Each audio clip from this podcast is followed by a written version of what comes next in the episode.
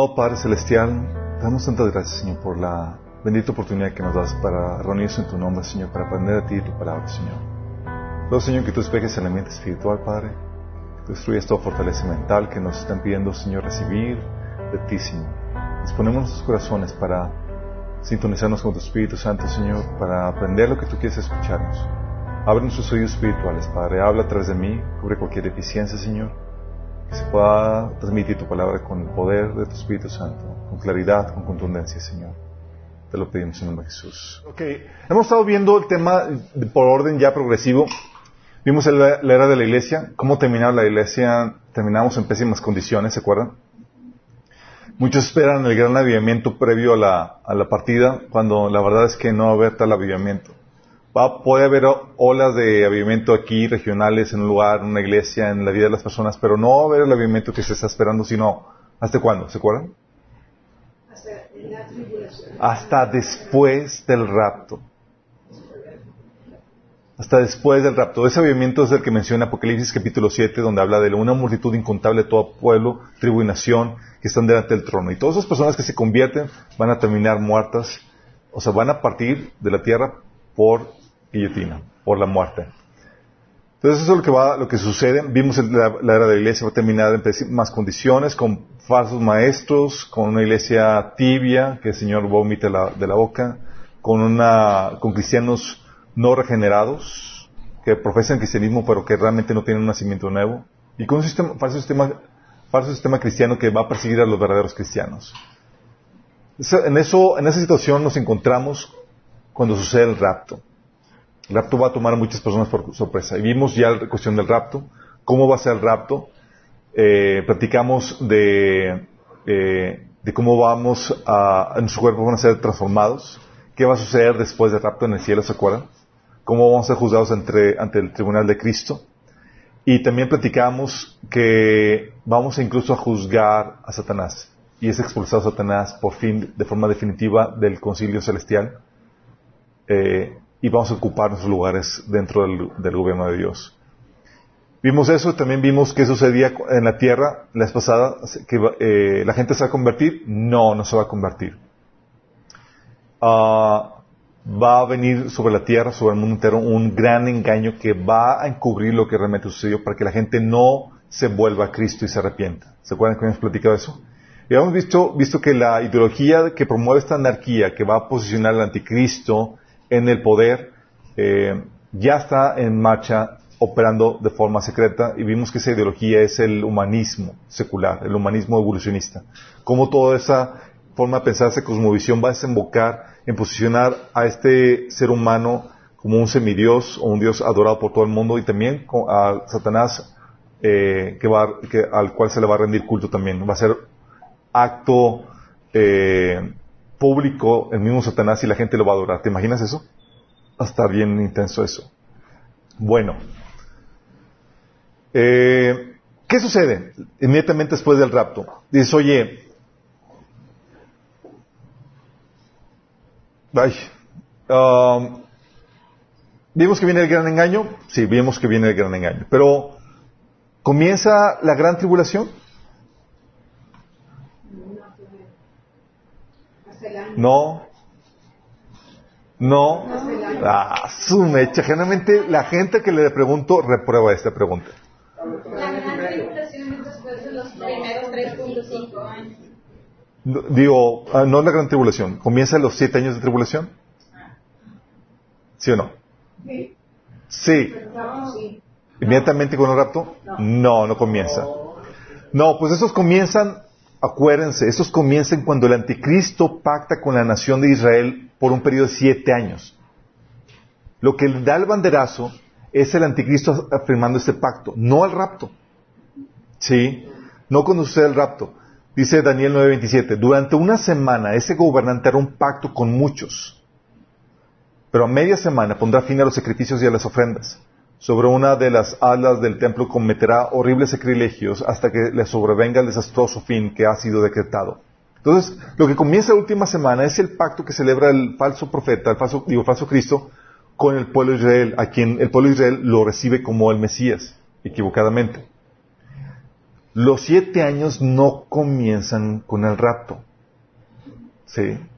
O sea, entre el rapto y los siete años hay un periodo de tiempo indefinido. Se requiere tiempo entre el rapto y el pacto. ¿Para qué? Se requiere el tiempo para que se forme y se consolide el gobierno mundial con diez reyes, que la Biblia profetiza. Daniel 7 del 23 al 24 dice, en esta, esta cuarta bestia es la cuarta potencia mundial que gobernará la tierra. Será diferente a las demás. Devorará al mundo entero pisoteando y aplastando a todo lo que encuentre a su paso. Sus diez cuernos son diez reyes que gobernarán ese imperio. Luego surgirá otro rey, diferente a los otros diez, y someterá a tres de ellos. Entonces comienza con diez reyes, y luego surge uno que somete a tres, a tres reyes. ¿Quién es este que surge al final? El anticristo. Exactamente, el anticristo viene a formar parte de estos reyes. De hecho, los demás reyes le rinden la autoridad al anticristo eventualmente. Entonces, se requiere que se forme eh, y consolide el gobierno mundial con los diez reyes. También es necesario que la gran ramera se consolide como la religión oficial. Esta gran ramera es la que habla Apocalipsis 17, que dice, vi una mujer sentada sobre una bestia de color escarlata que tenía siete cabezas y diez cuernos y estaba llena de blasfemias escritas contra Dios. Esta ramera es, es, eh, la, es la versión distorsionada del cristianismo que abraza a todas las religiones bajo su eh, sí bajo su paraguas para eh, y es el Vaticano está representado en el Vaticano así va a ser una versión distorsionada del cristianismo que va a abrazar a todas las religiones como ya está sucediendo ahorita ahorita te encuentras que noticias de que el Papa besa al el Corán y los menciona que adoran al mismo Dios, también a los budistas, hinduistas y está abrazando todas las religiones. De hecho, hace que tres años salió un pequeño video del Papa donde eh, musulmanes, judíos, budistas, cristianos, habla de que todos somos hijos de Dios. Es parte de este movimiento, de esta falsa ramera, sí, eh, de esta gran ramera, que es la falsa religión. Entonces debe darse, consolidarse como la religión oficial, también debe comenzar la carrera del anticristo y consolidarse como uno de los líderes del gobierno mundial. Tiene que haber espacio para esto.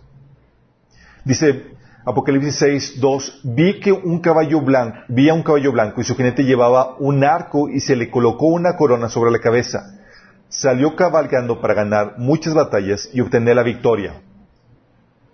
Entonces, tiene que, comienza la carrera política del anticristo no va, no va a posicionarse en el poder inmediatamente, sino que cuando parta la iglesia se va a dar a conocer y va a comenzar apenas su carrera política. Hay gente que dice cuando lee, cuando lee este, este primer sello, que es el, caballo, el jinete del cabello blanco, que piensan que es Jesús, y sabemos que no es Jesús, ¿por qué? ¿Ya se acuerdan? No es Jesús porque es Jesús el que está desatando los sellos. Entonces no es, él que está desatando y él siendo el jinete por un lado. Y por otro lado es porque este jinete va cabalgando con mala compañía, es parte de los juicios de Dios. Este jinete va, lo va acompañando el jinete del hambre, eh, el jinete de la peste, el jinete de, la crisis económica y el de, la guerra. O sea, son parte del juicio de Dios. ¿Sí? Por eso, como dijo Jesús, perdón. Mm, ok, como dice Jesús, Mateo 24:6, es necesario que todo esto acontezca, pero aún no es el fin.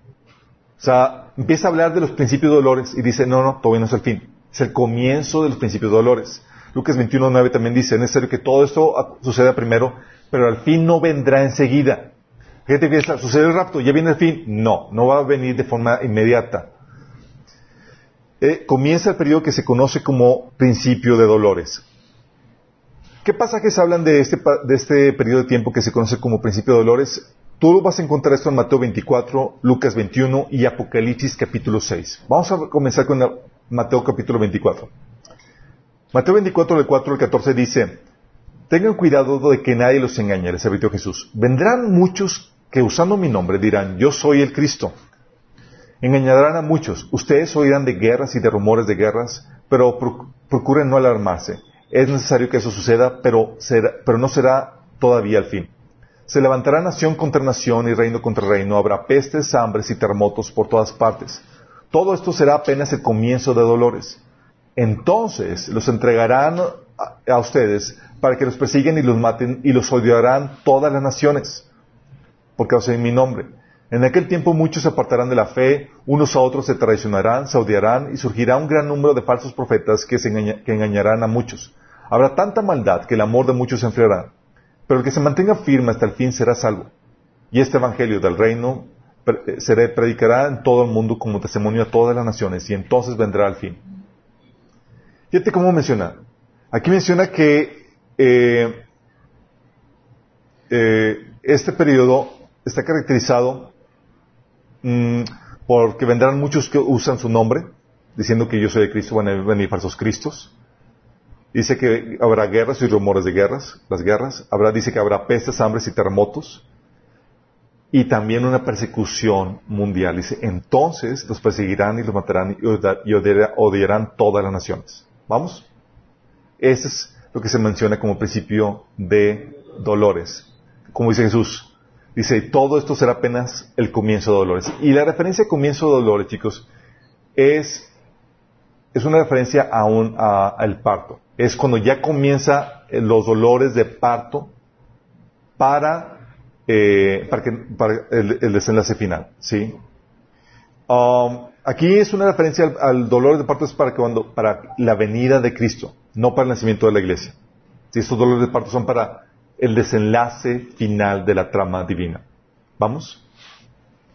Mateo 24, ese es el primero. Lucas también te habla de eso. Dice, tengan cuidado no se dejen engañar, les repitió Jesús. Vendrán muchos que usando mi nombre dirán yo soy, y el tiempo está cerca. No lo siguen ustedes. Cuando sepan de guerras y revoluciones, no se asusten. Es necesario que eso suceda primero, pero al fin no vendrá enseguida. Se levantará nación contra nación y reino contra reino. Continúa, habrá grandes terremotos, hambre, epidemias por todas partes, cosas espantosas y grandes señales en el cielo.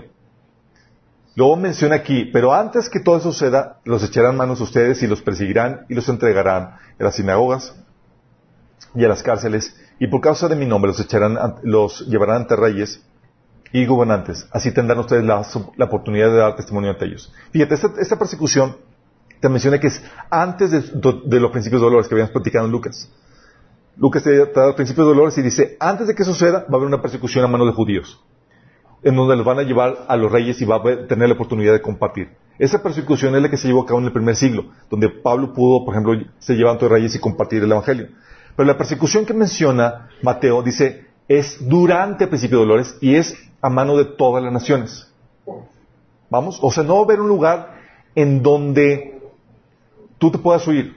Si dices, oye, hago una persecución aquí en México, pues nos vamos a Estados Unidos. No, también allá va a haber, chicos. Oye, pues nos vamos a, Sudamérica, ahí también. No va a haber lugar donde puedas resguardarte. ¿Vamos? Va a ser una persecución mundial. Una persecución así nunca ha habido en la historia de la humanidad. Siempre ha habido un lugar donde tú puedas huir, chicos. ¿Vamos? Aquí no. Estamos hablando para los que se quedan. Así es, esto, esto es después del rapto. Sí, esto es después del rapto. Dices, oye, ¿qué sucede después del rapto? Ahí sucede, em, empieza el gran engaño, se desenlaza la apostasía y sucede eso que es el principio de dolores. ¿Quiénes son estos que van a ser perseguidos? Son las personas que se convierten después del rapto. Van a ser muchos, van a ser millones. Entonces, estos son los principios de dolores. Apocalipsis 6 también habla de estos principios de dolores. Déjame darte el contexto. Eh, Apocalipsis, el capítulo 1 habla de la visión que tiene Juan, y esa visión la utiliza como referencia para eh, escribir las siete cartas a las siete iglesias, en el capítulo 2 y 3. En el capítulo 4 se le dice a Juan que suba al cielo para que vea lo que sucederá y hace una descripción del cielo. Entonces Juan es llevado al cielo, que es un una tipo de, iglesia que es, después de la iglesia, sube y está en la presencia de Dios.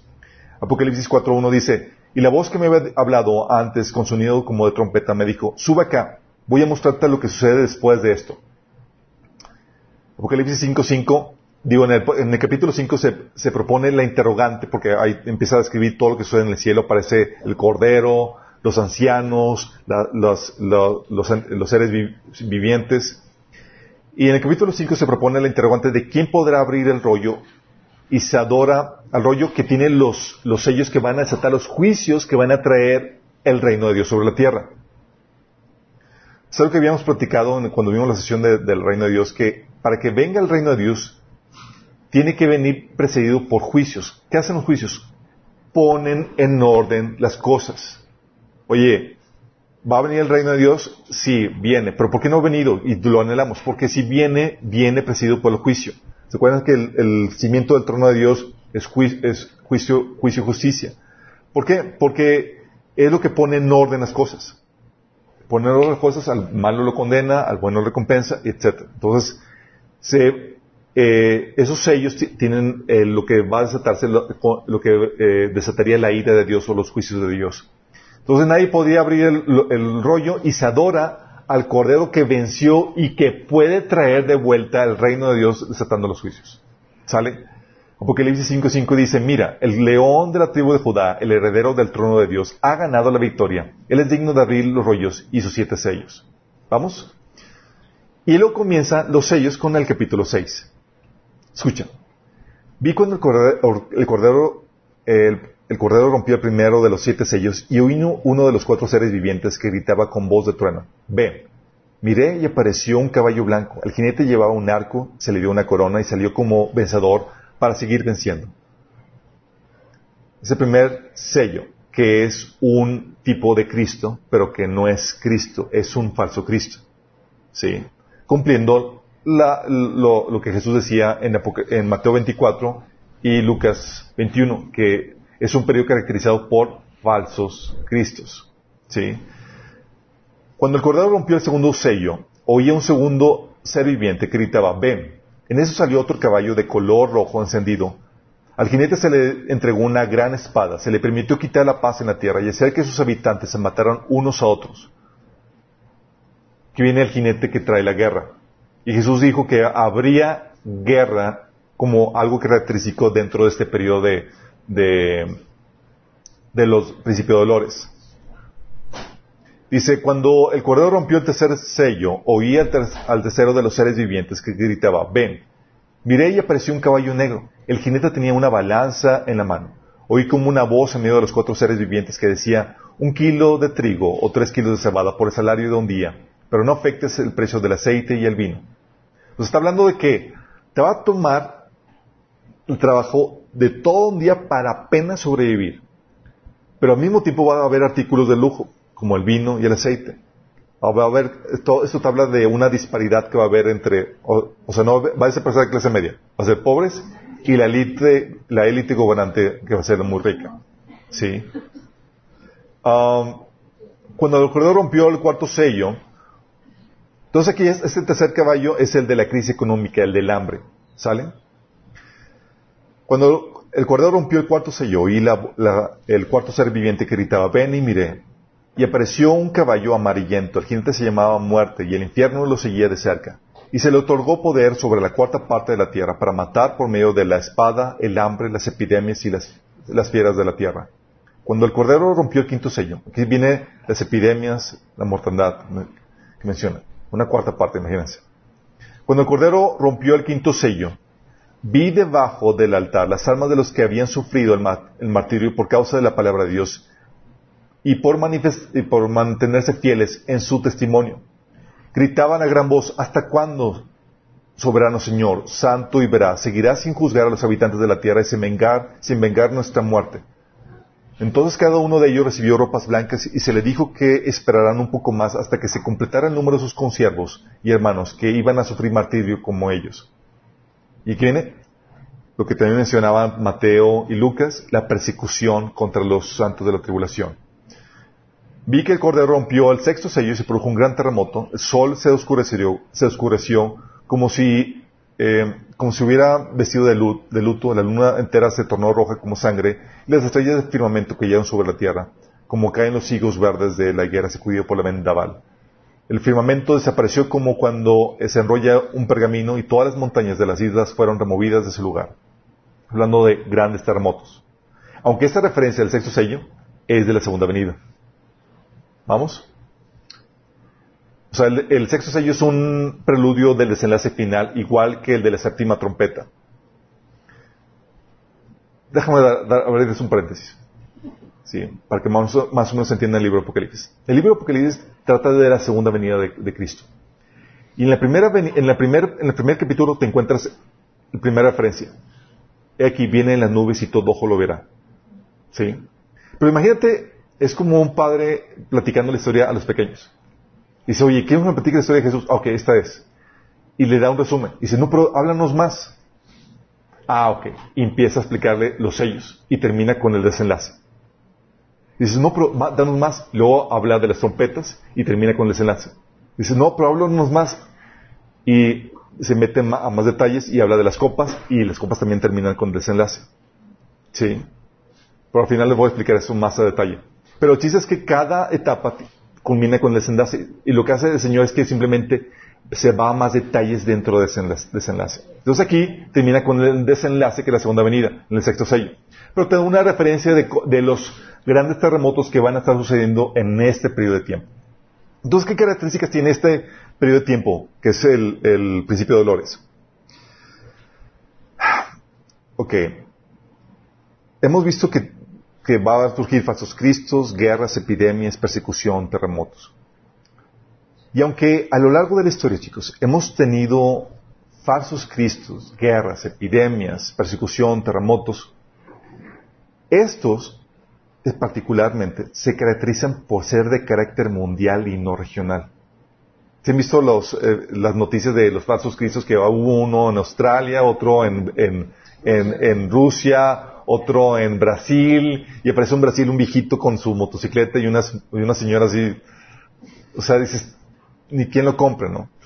Ah, pero aquí van a ser de carácter mundial, dice que engañarían a muchos. Entonces se caracteriza por ser de carácter mundial y no regional, y porque todas estas cosas suceden al mismo tiempo, y también por la magnitud con la que suceden, como vamos a ver. Por ejemplo, habla de falsos cristos que es una referencia al primer sello y una referencia en Mateo 4 del 4.5 y Lucas 21.8. Es aquí donde tú puedes ver que comienza la carrera pública del anticristo. Jesús habla de que habrá muchos falsos cristos. O sea, va a haber varios que se van a presentar como falsos cristos. Seguramente los diez reyes que van a formar parte del, sistema mundial se van a presentar como salvadores, mesías de este gobierno. Eh, y van a engañar a muchos. Pero uno de ellos es el que va a tomar eh, preeminencia sobre el resto. Y al cual todo el mundo va a terminar adorando. ¿Vamos? Entonces, se va a caracterizar por esos falsos cristos. Y va a ser algo que va a arrasar al mundo entero. No va a ser algo regional. No es como que, ah, pues es que en tal iglesia adoran al pastor como si fuera un falso cristo. No, no, no. Va a ser acá engaño big time. ¿Sale? guerras, que es el caballo rojo, y una referencia en Mateo 24.6, Lucas 21.9 y versículo 10. En las guerras que se prevén que van a surgir durante ese tiempo de principio de dolores, está la guerra del Salmo 83, que es una guerra que Israel tiene con sus vecinos inmediatos, las naciones árabes, musulmanas, que ahorita está listo para que estalle la guerra en cualquier momento porque quieren eliminarlo de la faz de la Tierra, del mapa. Entonces, ahorita nada más está en tensión constante y estamos esperando que estalle en cualquier momento. Pero hay una tensión bélica que puede explotar en cualquier momento y muchos que hemos estudiado la Biblia vemos que puede ser cumplimiento del Salmo 83, que es esa guerra de Israel con sus vecinos inmediatos. Pero no solamente se prevé que esa guerra vaya a surgir durante ese tiempo, también la guerra de Ezequiel 38-39, que es una guerra donde es Rusia, los vecinos del norte y demás, con Irán, con Turquía, van a invadir a Israel, que son no los vecinos inmediatos, sino los vecinos más lejanos que vienen a invadir Israel. Ah, ¿Dónde aparece Estados Unidos eh, en, este, en esta ecuación? Por las profecías, cuando tú estudias esto, Israel está solo en este periodo. De hecho, Zacarías 12 del 2 al 3 menciona que todas las naciones se levantan contra Israel. No va a contar con ningún aliado. Estados Unidos deja de ser, se prevé que Estados Unidos va a dejar de ser una potencia mundial y se vuelve irrelevante. Israel se va a quedar solo. Por eso gente dice, oye, ¿dónde queda Estados Unidos en la profecía? No aparece, porque deja de ser relevante. Lo que tú ves con eso es que con el hecho de que no parezca en la profecía y Israel esté solo, tú puedes ver que lo que se está profetizando para Israel es la digo, lo que está profetizándose para Estados Unidos es la caída de Estados Unidos, la irrelevancia para ese país. ¿Vamos? Entonces va a haber esas guerras, estas guerras seguramente van a ser la, la, del eh, Salmo 83 y la de Ezequiel 38 y 39. Esas guerras van a permitir que Israel pueda empezar a reconstruir el tercer templo, chicos. ¿Sale? Entonces, guerras, crisis económica, hambre, es el tercer caballo negro. Acuérdate que Jesús dijo que iba a haber hambre en la tierra. De acuerdo a Apocalipsis, va a ser una crisis mundial en la que solo se va a tener para sustento diario. Y ahorita, chicos, estamos perfilándonos para eso. Sí. Ahorita estamos todavía con el vuelito de la abundancia que hemos usado en los años anteriores, pero se avecina peligro en el horizonte. De hecho, los eh, principales analistas económicos ven y eh, saben que eh, va a explotar esta burbuja.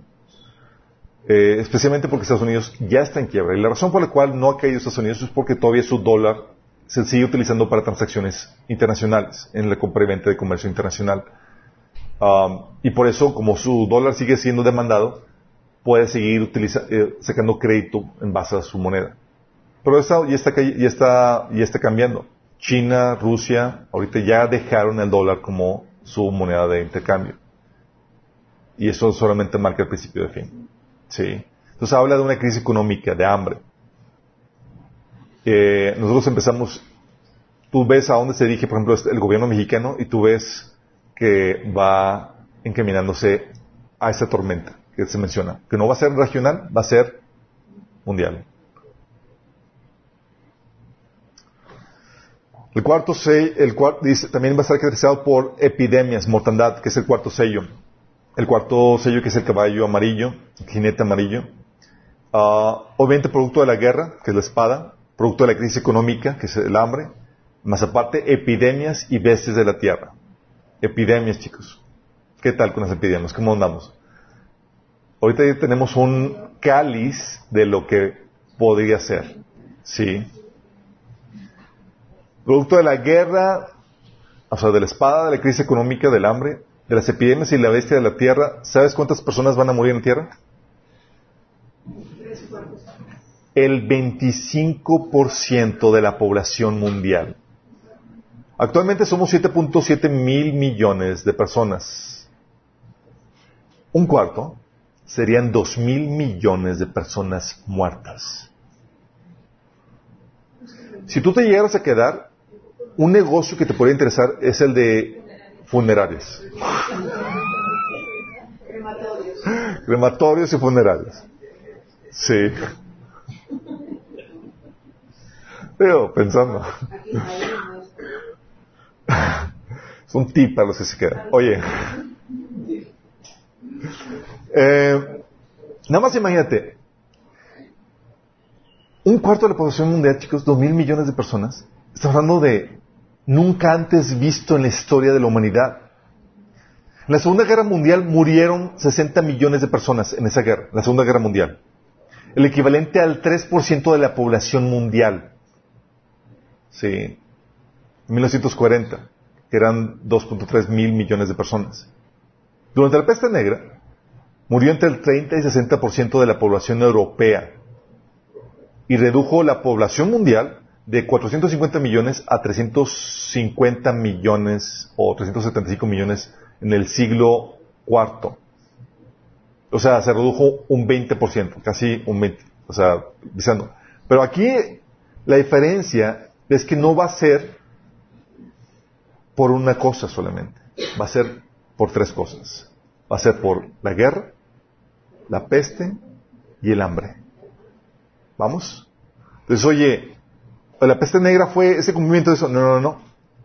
Aquí la Biblia es muy clara que este jinete ataca y, elimina un cuarto de la población por la espada, el hambre y las epidemias. ¿Vamos? Y eso no se ha visto. Y aparte fue el 20%. Aquí estamos, digamos, hablando del 25%. ¿Se imaginan eso? Por eso dicen gente, oye, estamos en principio de dolores. No saben lo que están hablando. Estos son los principios de dolores. O sea, pocas palabras, diciendo, este es solamente el comienzo de la ira de Dios. ¿Vamos?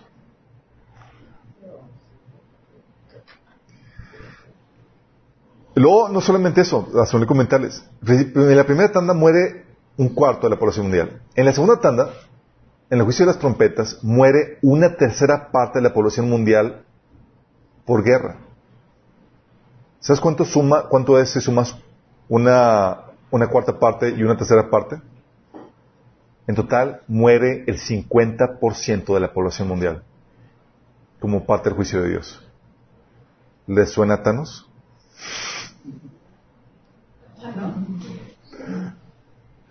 Sí, ¿se acuerdan que en la, en la película de Avengers estaban queriendo eliminar qué porcentaje? El 50%. Sí. Si das cuenta de la, la, la filosofía agnóstica que, está, están metiendo ahí, ¿a quién van a poner como el malo? Al que está trayendo los juicios, en vez de que la gente se arrepienta. ¿Vamos? Persecución mundial y martirio de los creyentes es parte, es el quinto sello. Sí. Como, les había comentado, no va a ser una persecución regional. Como dice Mateo 24.9, dice que serán odiados por todas las naciones. Todas. Y va a ser contra los creyentes gentiles que se quedan. Como dice en Apocalipsis 6.9, dice que por causa de la palabra de Dios y por haber sido fieles en su testimonio. Aquí no se va a perseguir los pseudo cristianos, los que tienen título y van a la iglesia nada más, está hablando de los que, de los que se mantienen fieles a la palabra de Dios y a su testimonio. Es decir, los que toman la palabra de Dios en serio. Es decir, los creyentes fundamentalistas. Los cuales van a aumentar desproporcionalmente, pero van a ser perseguidos. Aquí, pues nada más imagínate, Ahorita, ¿cuántos cristianos que andan en la cuerda floja conoces? Hay muchos, ¿no? Pero están en la cuerda floja porque no toman en serio la palabra de Dios. ¿Sí?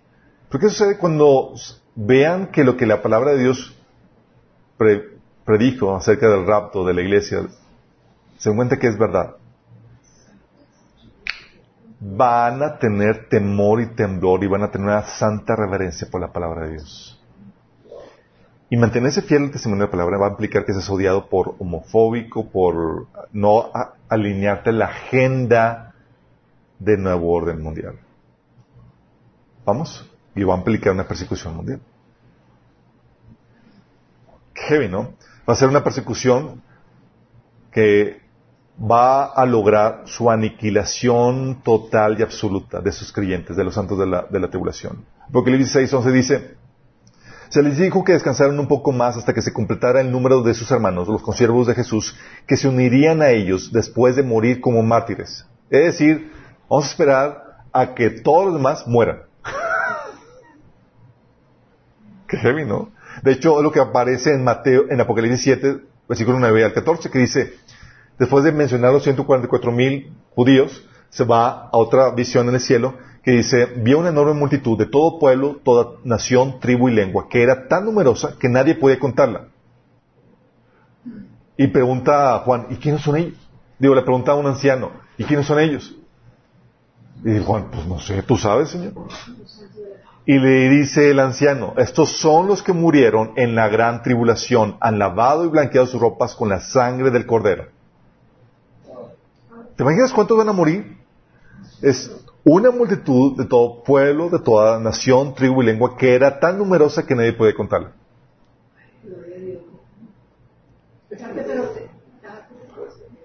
¿Estás consciente? Pero eh, eh, es, un sentimiento mezclado porque por un lado, digo, van a dar su vida, pero por otro lado, gloria a Dios que va a haber millones de personas que se conviertan, salvas. Van a llegar tarde a la fiesta, pero van a llegar. Sí, en vez de tener esa partida gloriosa con un cuerpo glorificados, van a tener esa partida con...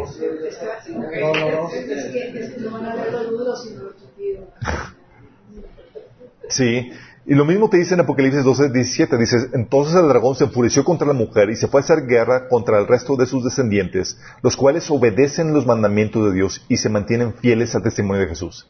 Fíjate la importancia. En todos los pasajes donde habla de esta persecución, está hablando de personas que se mantienen fieles a la palabra de Dios. Dice, oye, yo no me mantengo, no me mantengo fiel, no te preocupes. Si no te mantienes fiel no te van a perseguir. Es solamente los fieles. ¿Sale? Soy cristiano medio light. No, no. Tú vas a salvar al pellejo, ¿sí? en cuerpo. Después pasas, la, pasas agua de fuego. Porque dice 13.7, dice, también se le permitió hacer guerra a los santos y vencerlos, hablando del anticristo. O sea, los va a vencer. Es decir, los va a eliminar, chicos. Y eso sabemos por esta, por esta descripción que no puede ser la iglesia. Porque ¿qué se le prometió a la iglesia? Que las puertas del infierno no prevalecerían contra ella. Y aquí el enemigo está prevaleciendo contra este grupo de personas, lo cual no puede ser la iglesia. Daniel 7:21 también lo dice, mientras observaba yo, este cuerno libró una guerra contra los santos y los venció. Una guerra contra los santos. Yo creo que cuando habla de una guerra está hablando de la persecución, pero yo creo que va a haber una, que muchos cristianos con armas se van a, o los que se quedan, se van a realmente convertir y van a tratar de contrarrestar el sistema del anticristo. Pero el enemigo, como quiera, se los va a hacer ropilla.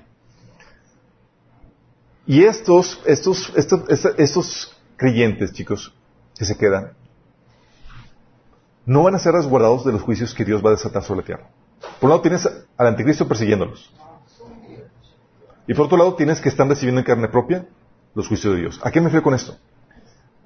van a sufrir el hambre de las plagas, de los juicios, van a sufrir, dice una, una de, los, de las plagas es por ejemplo ráfagas solares y calor, eh, eh, así, eh, y demás. Bueno, Apocalipsis 7, 16 menciona que de ese grupo de personas dice, nunca más tendrán hambre ni sed, nunca más les quemará el calor del sol. ¿Por qué es que dice esto? Porque recibieron en carne propia las plagas que la Biblia menciona. ¿Pero por qué son el pueblo de Dios? por su infidelidad, fueron puestos con los hipócritas. ¿Te acuerdas? Debe estar listo para cuando tu amo llegue. Sí, y al más siervo, ¿dónde se le pone? Con los hipócritas. Están recibiendo la justa condena que merecen. Mateo 24, del 50 al 51 dice, el amo regresará inesperadamente y sin previo aviso. Cortará al sirviente en pedazos y le asignará un lugar con los hipócritas. En ese lugar habrá llanto y rechinar de dientes. Entonces Dios dice, no te o sea, Dios aquí te está diciendo, no te voy a resguardar de los juicios sobre la tierra, pero por tu fidelidad vas a ser recompensada y vas a salvar tu alma, que es lo principal. ¿Vamos? La gente dice, no, es que Dios no va a resguardar. No. Sí, para que Dios tenga que consolarte diciéndote que ya no vas a padecer hambre ni sed, ni te va a quemar el sol, el, calor del sol, en un contexto donde Dios manda ráfagas solares, donde hambre se, manda eh, hambre y donde manda eh, se contaminan los ríos y demás, de tal manera que la gente tiene sed, dices, es obvio que van a estar sufriendo parte de los juicios de Dios. ¿Sí? Y hay gente que dice, no, porque si han escuchado cristianos que dicen, no, es que eh, ustedes los que creen en el rapto, ustedes quieren huir de lo, de lo, que está por suceder y demás, y no quieren estar, vivir la persecución. Y dicen, no, pues, digo. Sí. Pero, y eso acá bien machino, sí, claro. Mira, hay gente que, no distingue entre, la, entre el, sufrimiento que es producto de la persecución a manos de Satanás. ¿Sí? Persecución donde la fuente es Satanás y el objeto es el pueblo de Dios. Eso la iglesia siempre lo ha tenido a lo largo de la historia. ¿Sí? Aún ahora que tú sientes ahorita, pues estamos en paz, no. Están siendo, la parte de la iglesia está siendo perseguida y eliminada en Oriente, Medio Oriente. Entonces siempre se ha, siempre se ha vivido eso. Pero este es el juicio de Dios donde Dios derrama su ira, donde la fuente es Dios y el objeto son los infieles. ¿Vamos? Y quedarte a sufrir la ira de Dios no tiene ninguna gloria. Sí, no es como que, wow, sí, qué padre, voy a quedar a sufrir la ira de Dios, como que la ira de Dios. ¿Por qué me voy a quedar a sufrir la ira de Dios? Sí. Eso no tiene nada de glorioso. Al contrario, es una vergüenza de que Dios te tenga que poner con los infieles para sufrir el castigo que merecen ellos. Gracias a Dios, te da una salvaguarda, donde si das tu vida por Cristo, vas a poder estar todavía en su presencia. Sí, no vas a padecer la muerte eterna. Porque heavy, ¿no? No es parte de lo que se va a desatar durante el principio de dolores.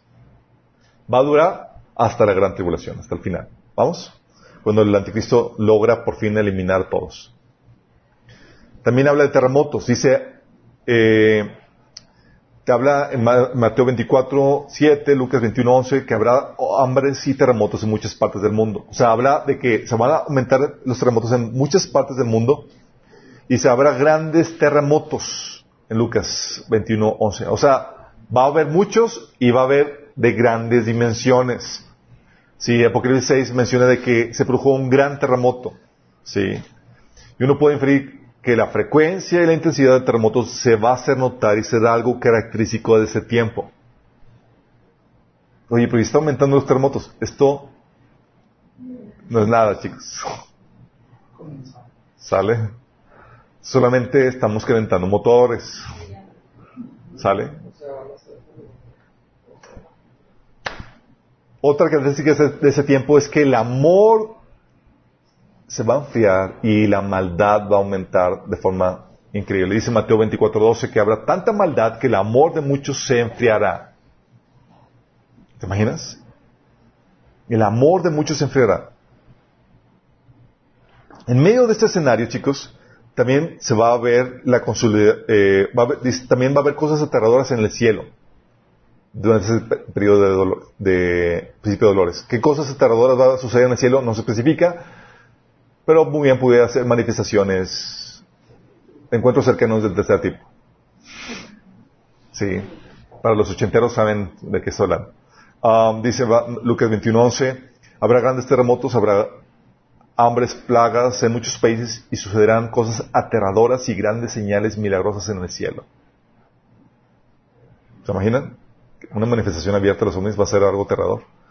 Um, en medio de ese escenario, también vas a encontrarte con la consolidación del falso sistema religioso mundial.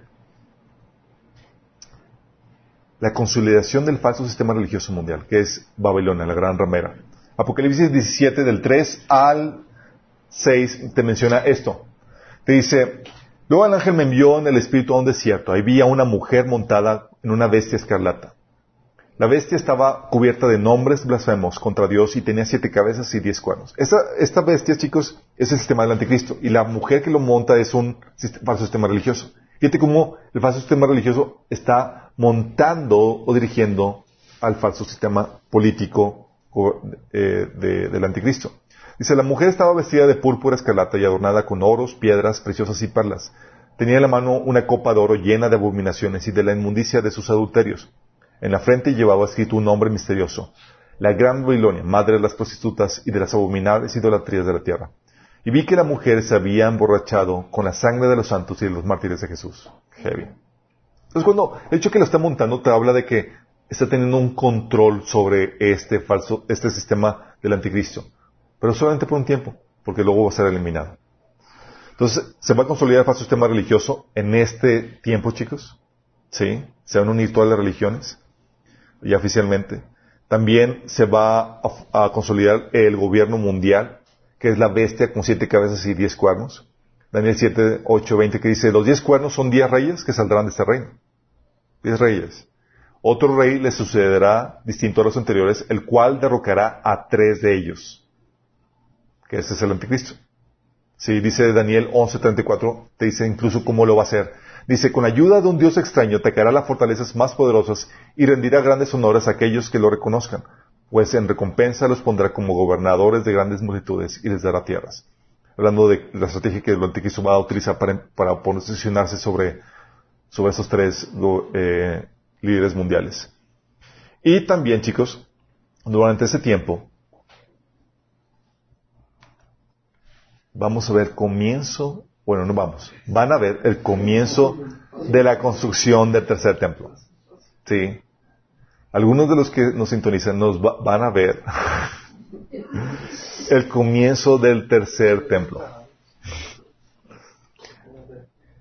El comienzo de la construcción del tercer templo comienza en principio de dolores, chicos. ¿Cómo sabemos eso? ¿Cómo sabemos eso? Apocalipsis 11.1, a Juan se le dio una visión. Se le dio una visión y dice, se me dio una, una caña que servía para medir y se me ordenó, levántate y mide el templo de Dios y el altar y calcula cuántos pueden adorar ahí. Está hablando de que va a medir el templo ya. Y ahí en el versículo 12 dice, um, dice que, eh, que se van a levantar a dos testigos que van a resguardar el templo y van a profetizar durante los tres primeros años y medio de la tribulación. Entonces, si van a resguardar el templo, esos primeros testigos, los testigos, y van a predicar durante los tres primeros años, el templo tiene que estar listo. O sea, dice la Biblia ahí que las naciones tomarán control de la, eh, de la primera mitad, eh, eh, van a tomar control de la ciudad durante la primera mitad de los siete años. Y sabemos que el templo está completamente, construido a los siete años, es decir, las labores de construcción deben ser previas a los siete años. En pocas palabras, comienza la construcción durante el principio de dolores. ¿Qué tan rápido se puede tardar la construcción? Si tienen todo listo, chicos. Incluso las piedras que van a utilizar para la construcción. Tienen todo. Incluso saben dónde está el arca del pacto. Sí, tienen las vestimentas, tienen los sacerdotes, sacerdotes, sacerdotes. esos otros son. Ah, sí, esos son otros. Y habíamos platicado que fue en diciembre de este año, del año pasado, perdón, ya el altar de los sacrificios que van a utilizar en el tercer templo lo erigieron y lo utilizaron para empezar a, realizar los primeros sacrificios. Ya tienen eso, incluso el altar que van a utilizar en el tercer templo. Eso es para que te, te paniqueas un poquito. Si te das cuenta, esas son las características de lo que va a suceder durante el periodo de principio de dolores. Es decir, antes de los siete años.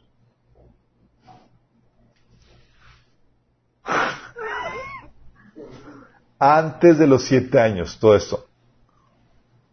¿Se imagina? Todo esto tiene que suceder. Ok. Principio de dolores. Los dolores van en aumento. Sí. Es, una vez que comienzan los dolores, así son, acuérdense, son el rapto, principio de dolores, y, los principios de dolores vemos todo esto. Sí. ¿Cuándo comienza la tribulación? con los siete años, cuando se firma el pacto. ¿sí? Y todo esto es previo. Con los siete años comienza la tribulación y a la mitad de los siete años comienza la gran tribulación. Acuérdense bien de esto. Entonces tenemos principio de dolores después del rapto, entre el rapto y los siete años. Tribulación, comenzando la primera mitad de los siete años, y gran tribulación en la segunda mitad de los siete años. ¿Vamos? ¿Entonces ya tienen ya más organizado esto? Ok. Algunos en shock con esto.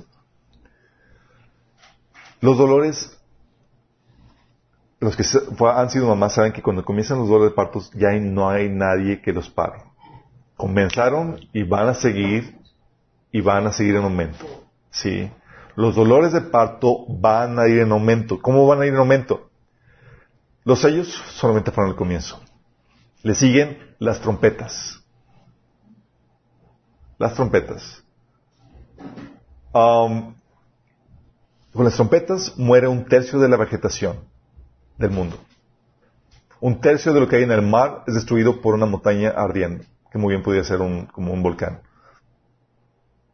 Un tercio del agua se hacen amargas por un astro que cae en la tierra. Un tercio del sol y la luna y las estrellas se queda sin luz. Un tercio.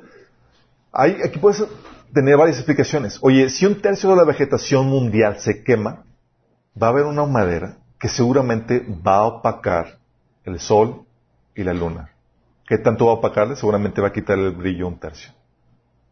¿Sí? O sea, encontrando las relaciones causa-efecto dentro de estas plagas. ¿Sí? Va a haber también una plaga de langostas demoníacas por un periodo de cinco meses, donde la gente va a buscar morir y no va a poder. Un tercio de los hombres muere con guerra. O sea, cuatro ángeles desatados y se habla de dos millones, un ejército de dos millones de personas. Y se habla de tanques de guerra. Un tercio, chicos. Sí.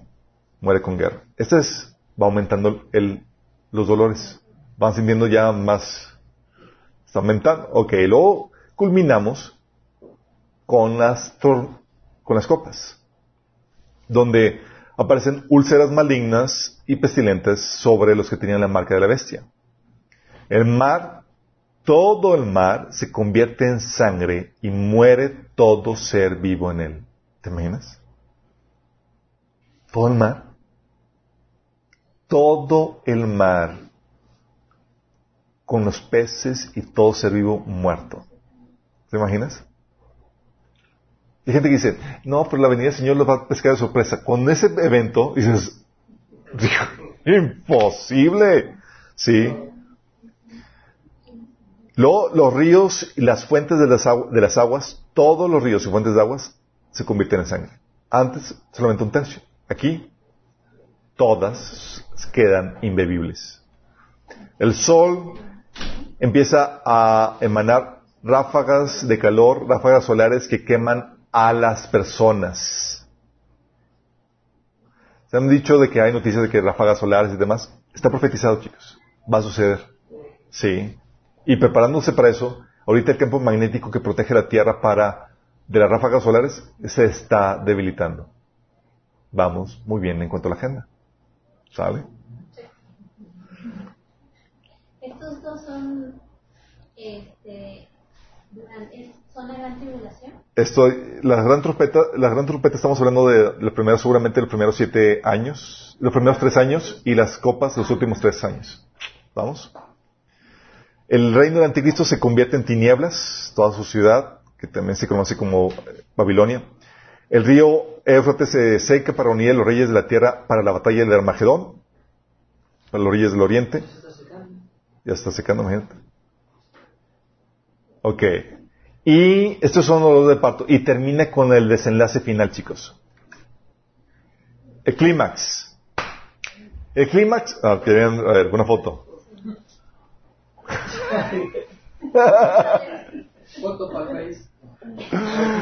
Oigan, les puedo pasar las pantallas como quiera. Oigan, ah, y viene el clímax. El clímax aparece en varias partes del libro Apocalipsis primera parte del clímax aparece con, el, con los, los, sellos. El sexto sello es el segundo venir de Cristo. Dice, vi al Cordero que rompió el sexto sello y se produjo un gran terremoto. El sol se oscureció como si fuera, se hubiera vestido de luto, la luna entera se tornó roja como la sangre y las estrellas del firmamento cayeron sobre la tierra como caen los higos verdes de la higuera sacudida por el vendaval. El firmamento desapareció como cuando se enrolla un pergamino y todas las montañas y las islas fueron removidas de su lugar. ¿Te imaginas el terremoto? Los reyes de la tierra, los magnates, los jefes militares, los ricos, los poderosos y todos los demás esclavos y libres se escondieron en, las cuevas, entre las peñas, en las montañas. Todos gritaban a las montañas y a las peñas, caigan sobre nosotros y escóndanos de la mirada del que está sentado en el trono y de, la ira del cordero. Porque ha llegado el gran día del castigo. ¿Quién podrá mantenerse en pie? Ese es el, primer clima que se menciona en el sexto sello. Segundo clímax, que es el mismo evento pero narrado con otras, de otra perspectiva, es en la séptima trompeta, que es la segunda venida. Apocalipsis 10 comienza con el versículo eh, 10, eh, versículos 7 y 11 del 15 al 16, que dice, el tiempo ha terminado. En los días en que habla el séptimo ángel, cuando comienza a tocar su trompeta, se cumplirá el destino secreto de Dios, tal como lo anunció a su siervo de los profetas. Y toca el séptimo ángel la trompeta. Tocó el séptimo ángel su trompeta y en el cielo resonaron fuertes voces que decían, el reino del mundo ha pasado a ser de nuestro Señor y de su Cristo, y Él reinará por los siglos de los siglos. Los veinticuatro ancianos que estaban sentados en sus tronos delante de Dios se postraron rostro en tierra y adoraron a Dios, diciendo, Señor Dios Todopoderoso, que eres y que eras, te damos gracias porque has asumido tu gran poder y has comenzado a reinar. Las naciones se han enfurecido, pero ha llegado tu castigo, el momento de juzgar a los muertos y de recompensar a tus siervos, los profetas, y a tus santos, y a los que temen tu nombre, sean grandes o pequeños, y de destruir a los que destruyen la tierra. Entonces se abrió en el cielo el templo de Dios, y ahí se vio el arca del pacto, y hubo relámpagos, estruendos, truenos, un terremoto y una fuerte granizada. ¿Vamos viendo? Entonces se abre el cielo igual que en el sexto A, y está hablando de la segunda venida, chicos, ya lo que, lo que viene a suceder. El clímax también lo puedes ver en la séptima copa. Apocalipsis 16, de 16 al 21 dice, entonces los espíritus de los demonios reunieron a los reyes en el lugar que en hebreo se llama Armagedón, que es Jerusalén. Dice, el séptimo ángel derramó su copa en el aire y desde el trono del templo salió un eh, bozarrón que decía, se acabó. Ahora sí. Y hubo relámpagos, estruendos, truenos y un violento terremoto. Nunca desde el género humano existente en la Tierra se había sentido un terremoto tan grande y violento. En, el sexto sello se menciona que se, eliminó toda, eh, um, toda isla y demás. Dice, um, la gran ciudad se partió en tres y las ciudades de las naciones se desplomaron. Dios se acordó de la gran Babilonia y le dio a ver la copa llena de, del vino del furor de su castigo. Entonces huyeron las islas y desaparecieron las montañas. Del cielo cayeron grandes, eh, sobre la gente enormes granizos, de casi 40 kilos cada uno, y maldecían a Dios por la terrible plaga. Ese es el clima, chicos. Aquí es cuando aparece el Cordero de Dios que viene con todo el ejército. Ese es nada más así el anuncio de, aparece Jesús. Entonces vi el cielo abierto y había un caballo blanco, su jinete se llamaba fiel y verdadero, porque juzga con rectitud y hace una guerra justa. Sus ojos eran como llamas de fuego y llevaba muchas coronas en la cabeza. Tenía escrito un nombre que nadie entendía excepto al mismo. Llevaba puesta una túnica bañada de sangre y su título era La palabra de Dios. Los ejércitos del cielo vestidos de lino blanco y puro de la más alta calidad lo seguían con caballos blancos. De su boca salía una espada afilada para derribar las naciones. Él las gobernará con vara de hierro y desatará el furor de la ira de Dios, el Todopoderoso, como el jugo que corre de la gara. En la túnica y la altura del muslo está escrito el título Rey de Reyes y Señor de todos los señores. Ese es el clímax, chicos. Entonces tienes el clímax en cada parte, en cada sección del libro Apocalipsis, incluso en el primer capítulo. Miren, él viene en las nubes. Y todos los verán, incluso aquellos que lo traspasaron. Y todas las naciones del mundo se levantarán por Él. Sí, amén. Todos son referencias, chicos. Sí. Entonces, como te digo, es como que dices, oye, háblame de la venida del Señor. Sí, te hablo. Esa es la primera cosa que te digo. Háblame más. Te hablo de los sellos y termino con la venida. Dices, pero, ¿quieres saber más? Te hablo de las trompetas y termino con la venida. Dices, pero háblame todavía más. Y te hablo de las copas y termino con la venida. Sí. Dios está como que cada episodio te encuentras que da más detalles de este evento culminante. ¿Vamos? Porque dice que lo verán incluso aquellos que lo traspasaron. ¿El pueblo de Israel? ¿Quién, fue lo, quién lo ah, traspasó? Porque, porque eso es Israel. Así es. Principio de dolores. ¿Antes o después del rapto? ¿Quién vota? Después. después. Hay gente que está... ahorita el Ahorita, chicos, hay gente que pise, estamos ya en los dolores de parto, hay epidemias, hay terremotos, porque no saben la dimensión de lo que la Biblia menciona. Cuando te dice que en los dolores de parto va a morir una cuarta parte de la población, mundial, dices, no, ni chiste, o estos no son dolores de parto. ¿Vamos? O sea, la gente no está muriendo por hambre, por plagas ni por pestes eh, en la magnitud que menciona en este periodo de tiempo. Ahorita es un juego de niños comparado a lo que va a suceder. ¿sí? Si fuera antes del rapto, los dolores de parto, ¿te imaginas? Nos tocaría experimentar parte del castigo de Dios para el mundo.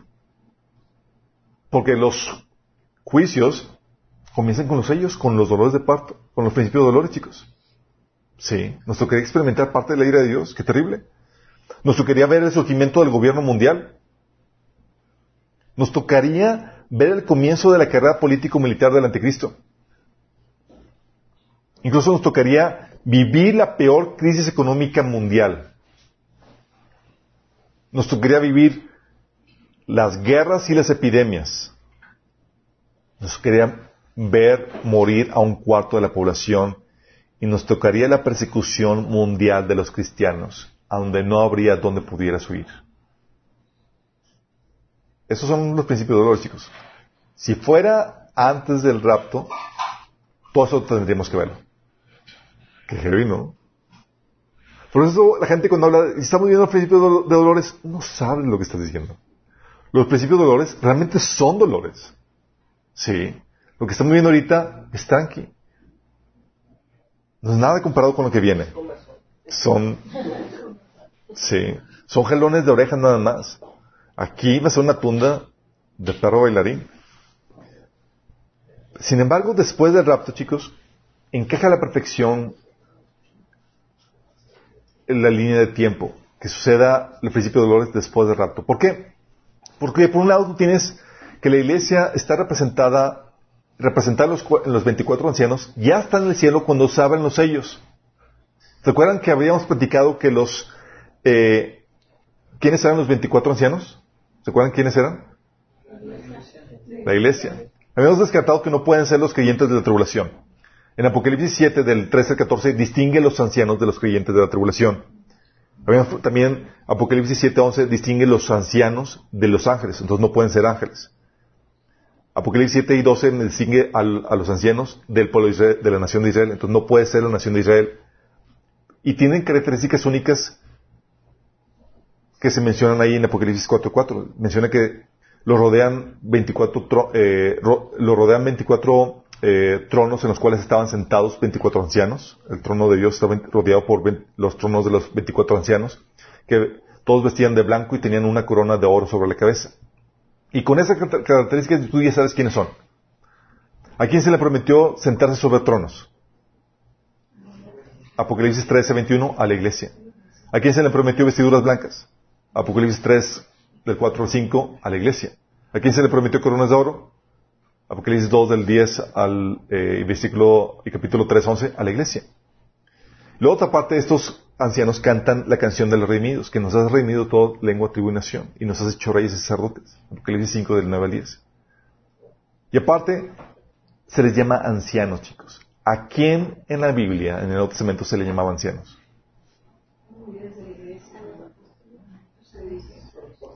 Se les llama ancianos y se les llama rey y reyes y sacerdotes. Los ancianos, chicos, son los presbíteros. Sí, los obispos. Son los homólogos de los pastores. En el Nuevo Testamento son los líderes de la iglesia que representan a toda la iglesia. ¿Vamos? Entonces es como se le conoce al liderazgo de la iglesia. Todos los ancianos definitivamente son la iglesia. Y se les menciona que son reyes y sacerdotes. Y sabemos que los únicos sacerdotes no levíticos mencionados en la Biblia, uno es el de Jetro, Éxodo 3.1, el de Jetro. Y dos es el de Melquisedec. Y del de la línea de Melquisedec es donde se desprende el, sacerdocio mesiánico, de donde también se desprende la iglesia. Dice la Biblia en, en Salmo 110 y Hebreos 5, 6 y 7, que habla de que el Mesías es sacerdote según la orden de Melquisedec. Y la iglesia, como está incrustada en el Mesías, comparte ese mismo sacerdocio. Por eso somos reyes y sacerdotes. Entonces, estos ancianos, chicos, somos nosotros. Y esos ancianos están en el cielo cuando se desatan los, los sellos. Los sellos, de hecho, son el comienzo de la debacle. Es el comienzo del principio de dolores. Con los sellos comienza la hora de prueba que sobrevendrá sobre el mundo entero de la cual se nos prometía que a nosotros se nos iba a guardar. Apocalipsis 3, 10. La ira de Dios comienza con los sellos, pasa por las trompetas, culmina con las copas y la segunda venida del Señor. Y a nosotros se nos prometió ser salvos de la ira, la cual comienza con qué? Con los sellos. ¿Vamos? Por otro lado, también te encuentras que los santos son resguardados desde antes en el cielo. Este tiempo de tribulación mundial va a ser semejante a los días de Noé. ¿Se acuerdan? Comienza cuando, ¿se acuerdan cuando comenzó la tribulación con Noé? Digo, en el tiempo de Noé. Comienza cuando Noé entra en el barca, en la barca y es resguardado. ¿Y que es resguardado Noé? ¿Qué pasa? Se viene el diluvio. Y Jesús pone en claro en ese pasaje de Mateo 24, del 38 al 41, que habla de que será como los días Noé. Sí. Que hasta que Noé fue quitado, vino al diluvio. Y ahí menciona que uno será tomado y otro será dejado. Está hablando del rapto. Cuando sea el rapto, cuando sea resguardado los santos, entonces viene el juicio. Apocalipsis 12, del 4 al 5, menciona también este resguardo. ¿Se acuerdan que habían platicado que el, bebé que nace de la mujer es no una figura de Cristo, sino del cuerpo de Cristo?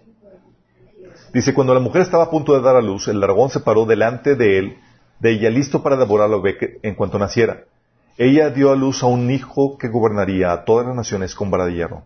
Al dragón le arrebataron al hijo y lo llevaron hasta Dios y su trono. Se lo pusieron a salvo.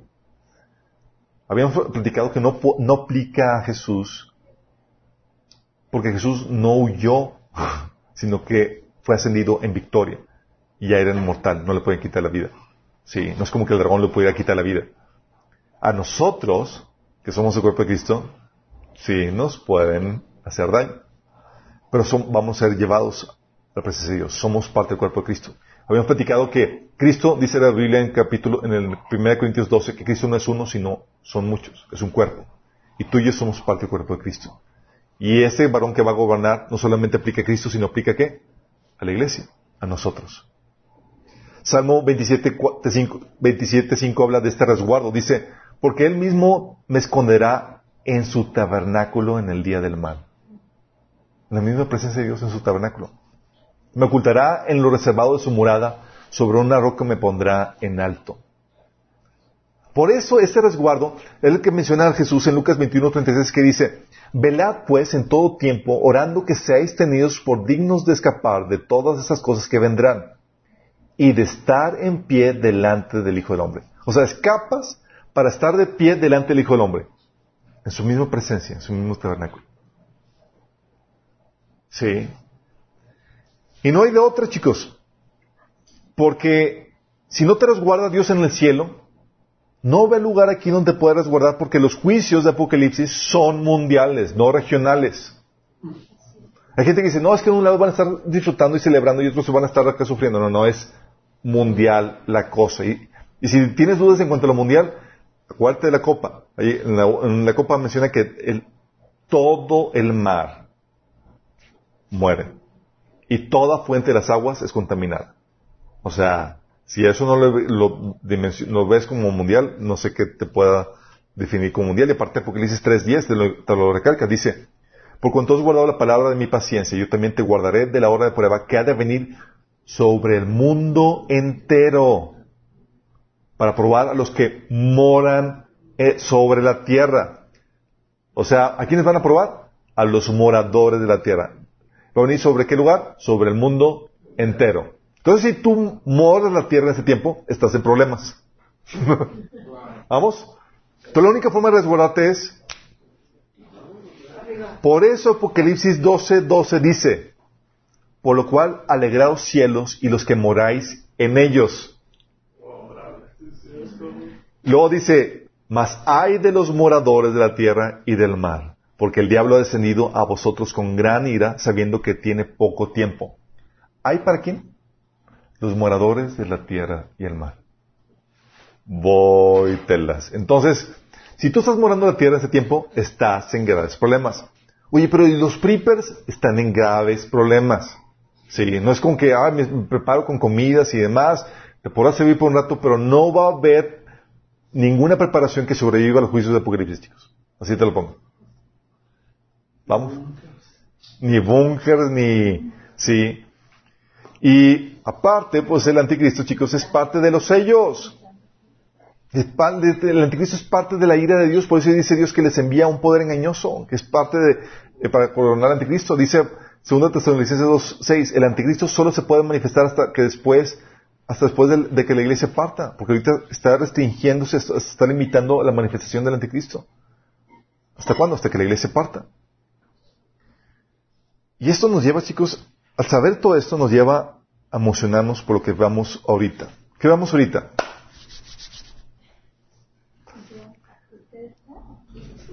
Lo que sinta... Por eso, chicos, es importante saber esto, porque lo que sintamos ahorita son seguramente estremecimientos previos a los dolores de parto, el cual ya está pronto a comenzar. De hecho, hay un, hay un término que se men- menciona a los, los dolores prepartos en las mujeres embaraza- embarazadas. ¿Cómo se le llaman? Tiene un nombre raro. Dolores de... Ah, No me acuerdo. Nos tomé la inducción de, para el parto y nos mencionaron el nombre que es previo a los dolores de parto, que son pequeñas contracciones esporádicas. Sí, estamos ahorita en meses nada más. Pero podemos ver que estamos todavía, eh, que estamos todavía en los días previos, porque, porque en los días previos, dice Mateo 24, 38, porque dice que serían como los días de- antes del diluvio, que estaban comiendo y bebiendo, casándose y dándose por casamiento hasta el día en que no entró en el arca. Sí, ahorita la normalidad de la vida ha sido disturbada por la, la pandemia, el coronavirus y más, pero todavía puedes hacer tus compras, todavía puedes hacer un montón de cosas, chicos. Hay las crisis económicas, las guerras y demás, siempre han surgido a lo largo de la historia, pero ninguna al nivel del que se escribe en Apocalipsis. Cuando veas una situación tipo que Apocalipsis, ya se interrumpe la normalidad histórica que ha vivido la, la, eh, la- eh, se ha vivido a lo largo de la historia. Entonces, ahorita todavía se puede vivir cierta normalidad. Sí, de hecho dice eh, la nueva traducción viviente, en esos días antes del, antes del diluvio, la gente disfrutaba de banquetes, fiestas, casamientos, hasta el momento en que Noé entró en su barco. ¿A quién no lo han invitado en esta pandemia a una carne asada, chicos? Y dices, no, pandemia, todo, y los vecinos haciendo carne asada y toda la cosa, invitando a sus familiares y, y demás. Cuando sucede el rapto, chicos, después de eso, no va a haber el mood ni, ni los medios para que suceda eso.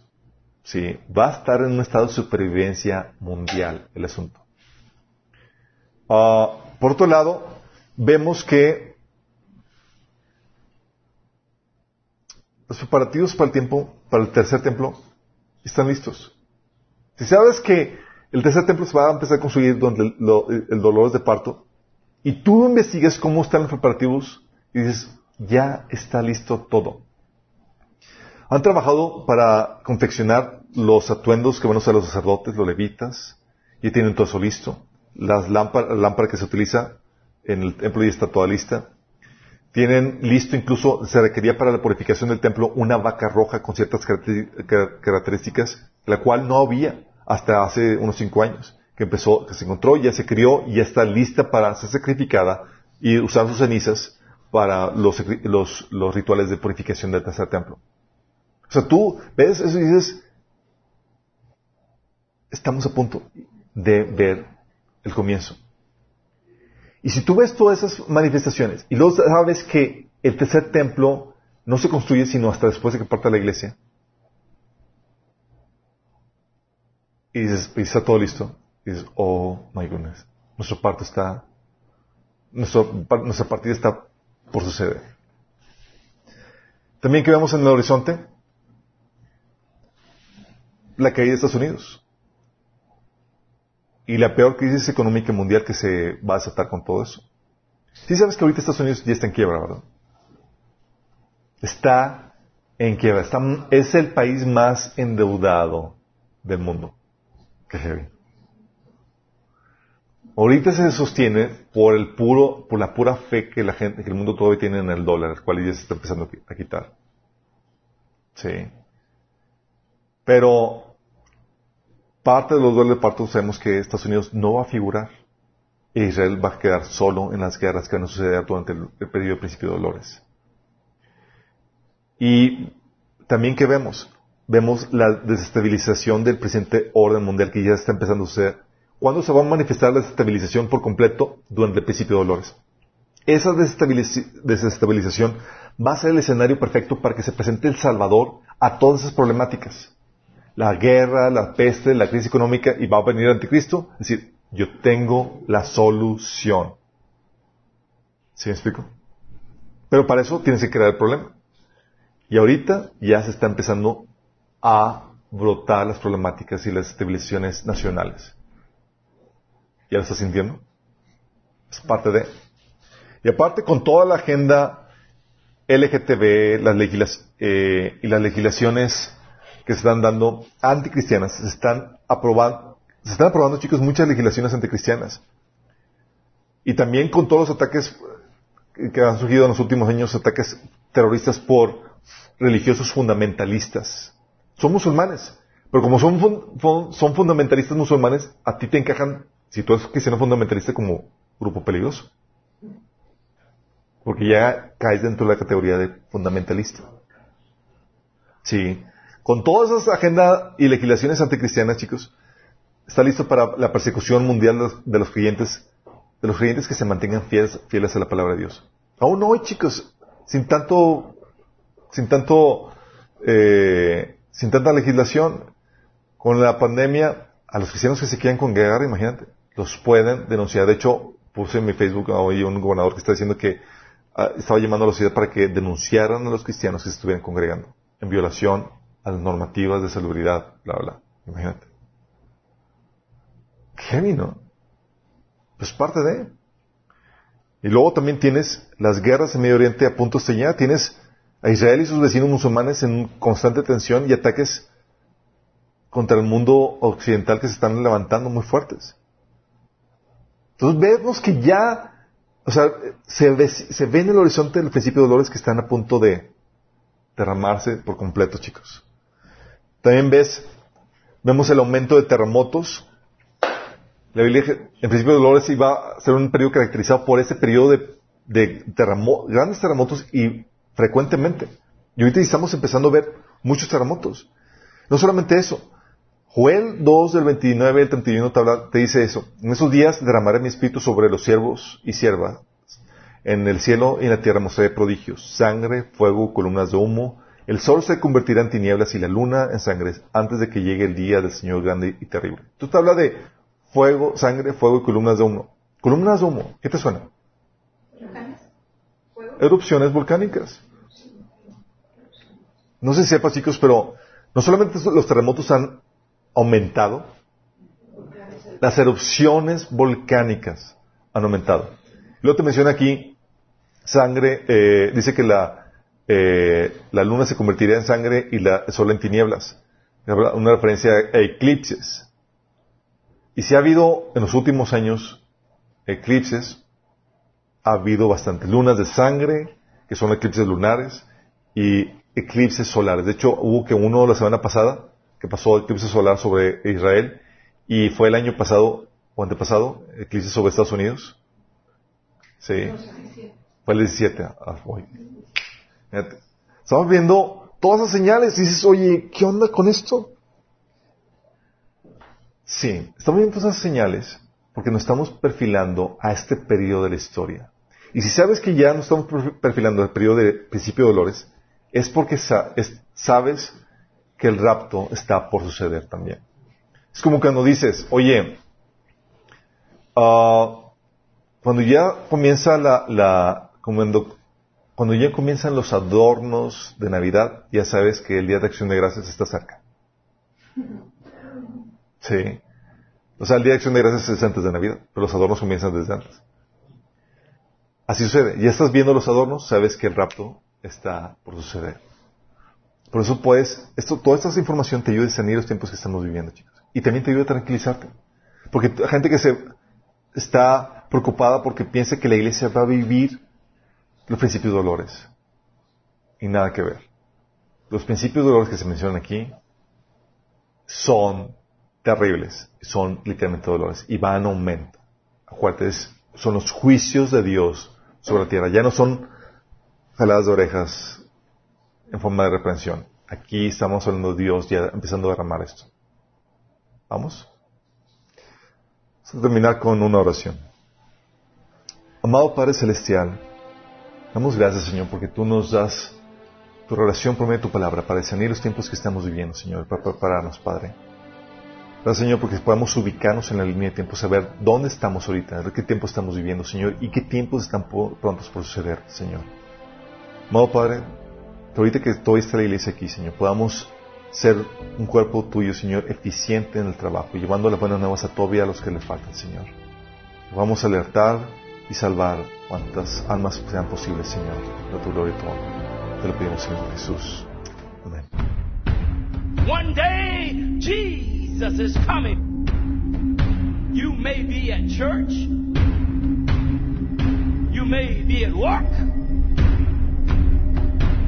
You may be asleep. God grant that you will be ready when He makes His personal appearance my God, what if his appearance occurred on a Sunday morning? My prophetic word to you this morning is get ready! Get ready!